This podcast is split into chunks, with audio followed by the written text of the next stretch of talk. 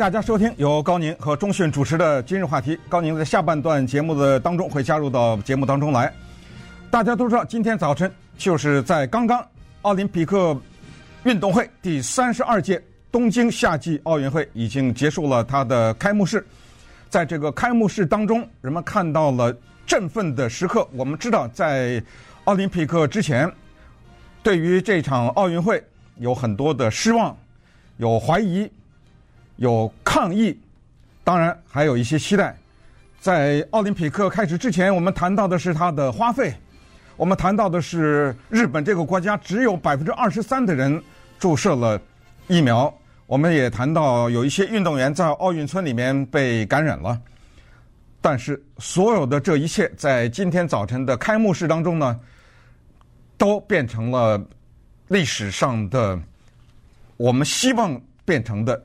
遗忘的问题，我们希望在这一个难得的时刻，在地球人这一天突然之间在地球的某一个地方汇集的时候，当两百多个国家的运动员缓慢的面带笑容的走入到日本东京国家体育馆当中的时候，我们希望全地球的人此时此刻只有一个希望，也只能有一个希望，这个奥运会已经开了。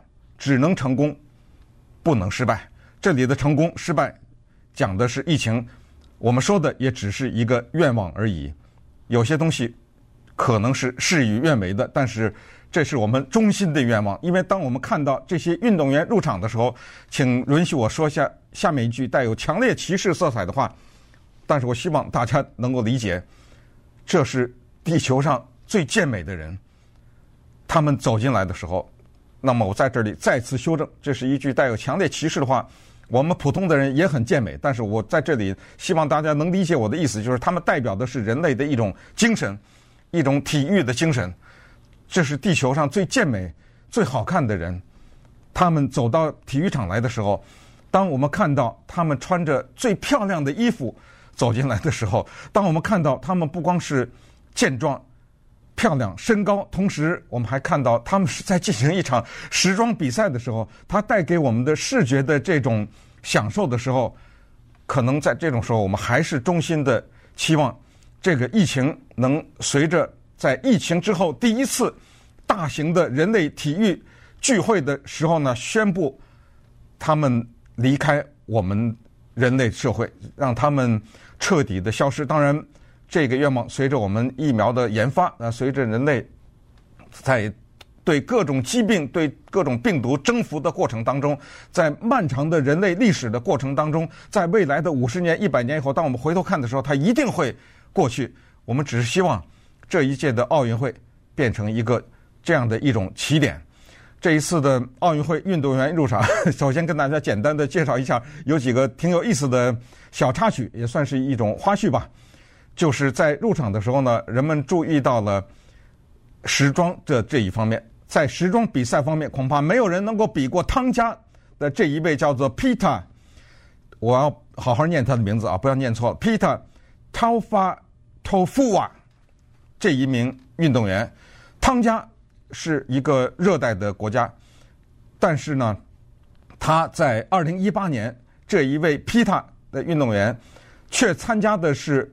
韩国平昌的冬季奥运会，当时他参加的项目是滑雪。如果大家还记得的话，在那一年冬季二零会冬季奥运会的时候，他入场的时候是上身赤裸，身上涂满了他们国家的椰子油。这一次到了东京奥运二零二一，尽管这一次奥运还叫二零二零啊，但是二零二一年的七月份，当他走入场的时候，还是光着上身，全身涂满了。椰子油，他用这种不穿衣服的，至少是裸露上身的姿态，对对那些时装秀呢，表现出他自己独特的一面。但是今年呢，他有一个竞争的对手啊，这位竞争的对手呢，是一位来自于太平洋岛国，这个国家可能很多人没怎么听说过哈，叫做瓦努阿图共和国，从这个岛国来的一个运动员。这个运动员的名字呢？哎呀，真的很难念，我希望不要给大家叫做 “reel” 或者叫 Rio，Rio Re 三个 R 开头啊，他也是光着身上身走进场地啊，在现场呢，很遗憾，因为没没有现场观众，所以听不到雷鸣的掌声。但是肯定呢，如果我们可以设想一下，如果有现场观众的话，他一定会也会得到一些掌声啊。这一个叫做瓦努阿图的共和国呢，它是由八十三个岛屿组成的，是在南太平洋的西部这个地方。尽管是八十三个岛屿，但是其中只有六十八个岛屿有人居住。那么通过。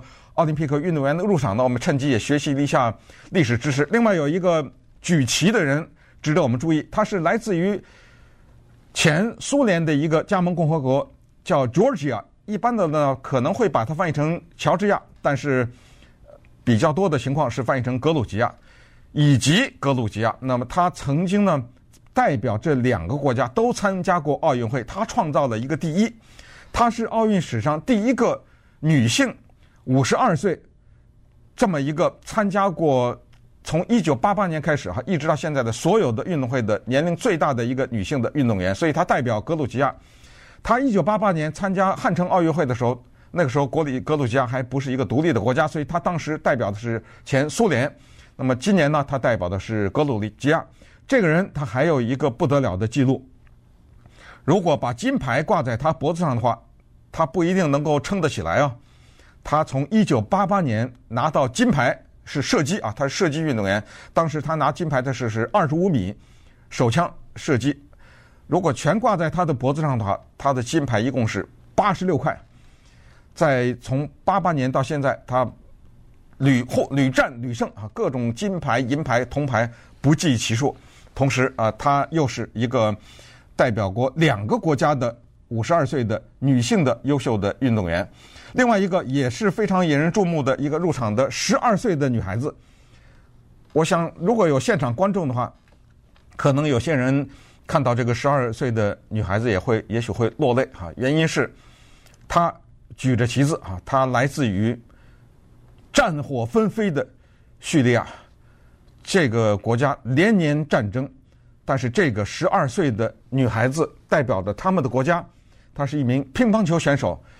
入场，她尽管在世界排名只是排在第一百五十五位，但是她所代表的这种精神，一个战乱的国家还能派出一个体育的代表队来参加奥运会，而且能够创纪录，是今年年龄最小的运动员，还是一个女孩子，而且她在之前的比赛的淘汰赛中击败了四十二岁的。来自于黎巴嫩的一个选手，他们两个人之间年龄差着是将近三十七岁，呃，三十一岁。在这种情况之下呢，也是给人们造成了一些谈论的话题吧。呃，这一次呢，他是今年年龄最小的，但他不是奥林匹克有史以来参赛的年龄最小的。大家可能猜不到，奥林匹克有史以来年龄最小的那个运动员只有十岁。这个运动员呢，是在一八九六年代表希腊参加体操比赛，当时是平衡木，而且这个十岁的女孩子在一八九六年，就一百多年以前了，在平衡木比赛当中呢，还拿到了一枚铜牌啊，这个事情也是特别呃值得提的，在奥林匹克历史上恐怕也是很难打破的一个记录。那么另外呢，也还是有值得提的一个就是。呃，代表英国举旗出的这个人呢，他的名字叫 Mohammed Spihi 哦，这些人的名字都非常的难念。他为什么值得一提呢？他也创造了第一，因为他是英国历史上也是应该是奥林匹克史上第一个代表英国参加奥运会并且举旗出席的穆斯林信徒。啊，从来没有过伊斯兰教的信徒代表英国参加。那么，稍等，我们再看一看拉开比赛的序幕的美国女子水球队有不可思议的经历。欢迎大家继续收听今日话题。今天早晨，奥东京奥林匹克运动会举行了开幕式。在这个开幕典礼当中呢，我们看到了一些各国的政要，因为只有九百来人受到邀请，没有现场观众，而且在接下来的展开的各项比赛当中，应该都是没有现场观众的。所以在这种情况之下呢，在奥林匹克历史上，除了第二次世界大战等等经过这个战乱的时候有一些奥林匹克比赛暂停之外呢，这个将是一次非常独特的人类奥林匹克经历。但是不管怎么样，人类有极大的适应力和生存能力。我们只是希望通过这一次又一次的我们的努力，能够战胜让我们人类发展出现任何阻碍的动力，是任何阻碍的这种势力。那么这里面呢，特别有代表性的、特别值得一提的，居然是美国女子水球队。有什么可值得提的呢？水球可能很多人都没有看过，也看不懂，搞不明白水球是怎么一个规则啊等等。但是这里面我要跟大家讲一下美国女子水球队的故事。有句话叫“大难不死”，这句话用在美国女子水球队上，那简直是太奇特的一种命运的安排。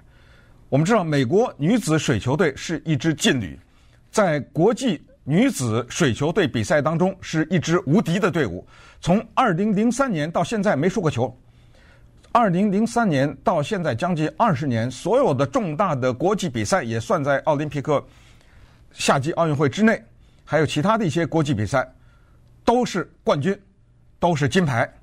但是就是这支运动队呢，它有非常可以说是不幸和非常独特的经历。我们就从他的教练 Adam Krikorian 开始讲起。Adam Krikorian。当时是在里约热内卢参加奥运会的时候呢，突然之间，在比赛马上再过一两天就要开始的时候，他收到一个手机短讯。这个手机短讯告诉他，他在旧金山的弟弟 Blake 因为心脏病发作，四十八岁去世了。他当场买了一张飞机票，就回到了旧金山，来参加他弟弟的丧葬的仪式。当时他考虑还要不要回到里约继续做他的教练啊，辅导他的球队参加比赛。后来经过家人等等这些大家讨论，他还是回去了。居然赶在了美国女子水球队第一场比赛之前，他去参加了比赛。在这个水球队的队员当中呢，有一个球员，呃，他的名字呢叫 Melissa s i d e m a n。呃，Melissa s i d e m a n 他的妈妈在这个期间也给他发了一个消息，说住院了，因为他中风。这个又是一个不幸的消息。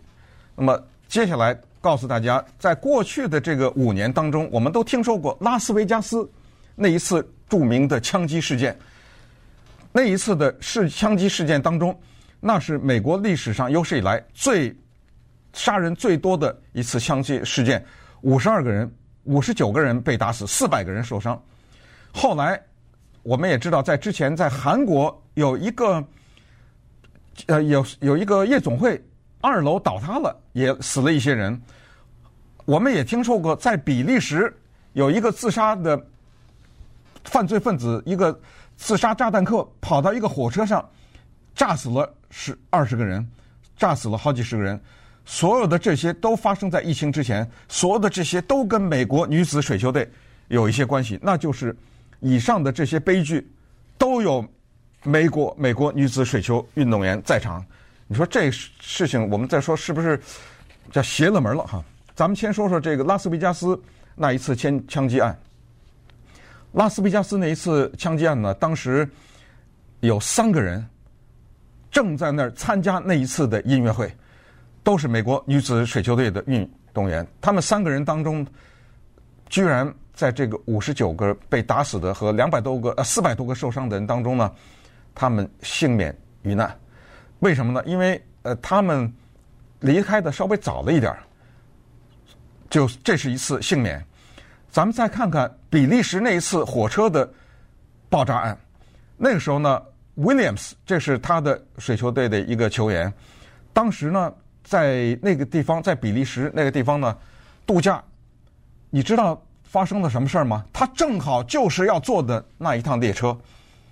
有的时候我们说迟到啊，是一个很坏的事情，但是呢，那一次他迟到了，没赶上，火车走了，就是这一趟火车在布鲁塞尔爆炸，那次爆炸，二十个人被炸死，一百多人受伤，他没在，就就错过了，他坐的是下一班。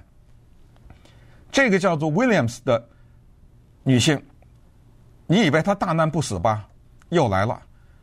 她接下来在二零一九年七月份的时候呢，去到韩国首尔去参加水球比赛，在那天是世界锦标赛，而且在正好也就是七月十九号的那一天，他们得了冠军，所以他到夜总会里面去庆祝去。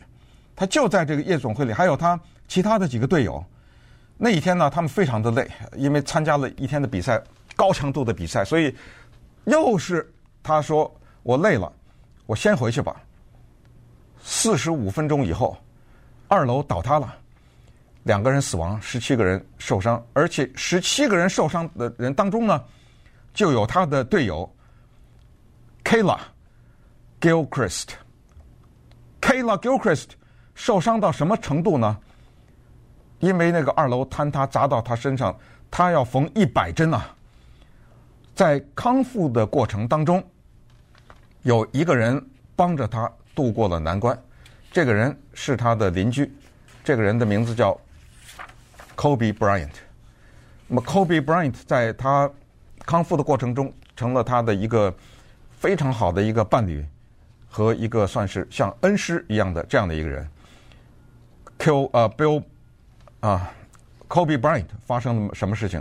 大家后来也知道了。所以这一支球队呢，接下来有很高的希望会获得这一次奥林匹克的金牌的冠军。所以呃金呃会金牌的得主。所以啊、呃，这个队的背景也跟大家稍微介绍一下。同时呢，也告诉大家，在今天早晨刚刚不到一个小时以前结束的奥林匹克运动会闭幕式的最后的一刻呢。日本的设计者们独出独出心裁啊！他们使用了一千八百个无人机飞到了东京国家体育馆的上空，经过精心的排练，他们呈现出来的是一千八百个无人机形成了一个完美的球的形状。同时呢，接下来奏响了乐曲，这是美国 Beatles 著名的歌手。John Lennon 和他的太太小野洋子两个人在一九七一年创作的歌曲，叫做《Imagine》。唱这首歌的人有美国的歌星 Keith c u r b a n 美国的歌星 John Lennon，还有世界上其他的一些歌星，一个明星的组合，他们演唱了这首歌曲。一九七一年的这首歌成为一首不朽的歌曲，成为二十世纪最伟大的一百首歌曲之一。John Lennon 这首歌的歌词的主要的意思，我们没有办法把它很完美的翻译成中文，但是呢，我尽量了啊，在这儿告诉大家，它这个歌曲的歌词的意思就是说，想象一下如果没有天堂的话，会是怎么样？其实并不难。想象一下没有地狱的话，会是怎么样？其实也不难。想象一下，这个地球上如果没有国家这个概念的话，会是怎么样？其实也不难，没有国家就没有杀戮，没有死亡。再想象一下，如果这个世界上没有宗教的话，会是怎么样？那么就没有仇视。再想象一下，作为一个梦想者，如果没有财富的话，又会是怎么样？那么就没有贪婪了，人类就会达到了一种博爱的地步。当然，你可能说这只是梦想，不能达到。但是我要告诉你，我就是一个梦想家。我不是唯一的一个梦想家。